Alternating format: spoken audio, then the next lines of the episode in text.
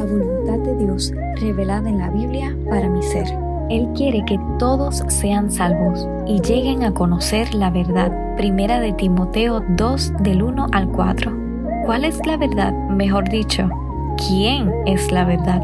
Solo hay una respuesta, Jesús. Cada vez que me siento confundida recuerdo que Él es el camino. Hay una escena en la película de Chuck, La cabaña, donde el protagonista se encontraba en medio del lago oscuro y su barca se hundía, pero Jesús lo llamaba y le repetía que solo lo mirara a Él. Cuando por fin se calmó y se quedó mirando a Jesús confiando en Él, todo se calmó y estaba a salvo del peligro sin darse cuenta. La verdad es fundamento, un ancla para la vida. La sociedad quiere relativizar todo y hacer sentir, como consecuencia, en tierra movediza al ser humano. Es muy interesante cómo este versículo de 1 de Timoteo 2 comienza recordando que oremos mucho y demos gracias por todos, en especial a los gobernantes. He visto un patrón muy distinto en esta sociedad. Cada vez que viene un nuevo candidato a la presidencia, se gana la enemistad del pueblo. Realmente hemos visto cómo muchos partidos han sido corruptos, han amado más el dinero que a las mismas personas y ahora los habitantes en muchos países sufren. Claro que es difícil vivir en un mundo tan corrupto, pero Dios nos hace la invitación de orar y dar gracias aún por ellos. Asimismo, como la bondad de Dios avergüenza nuestro pecado y cambia nuestras vidas,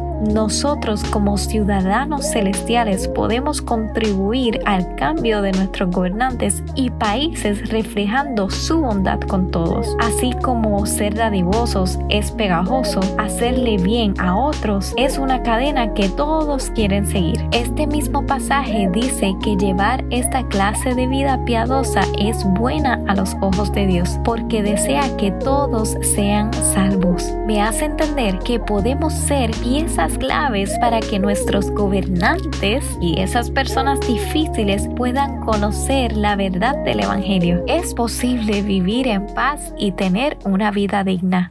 Medita en esto. ¿Cómo la bondad de Dios transformó tu vida? Escoge a una persona difícil en tu vida y comienza a mostrarle con acciones que Dios lo ama. Hacerle bien a otros cambia vidas. ¿Cómo puedes contribuir a la paz de la sociedad hoy? Esto es caminar en el propósito de Dios con nosotros.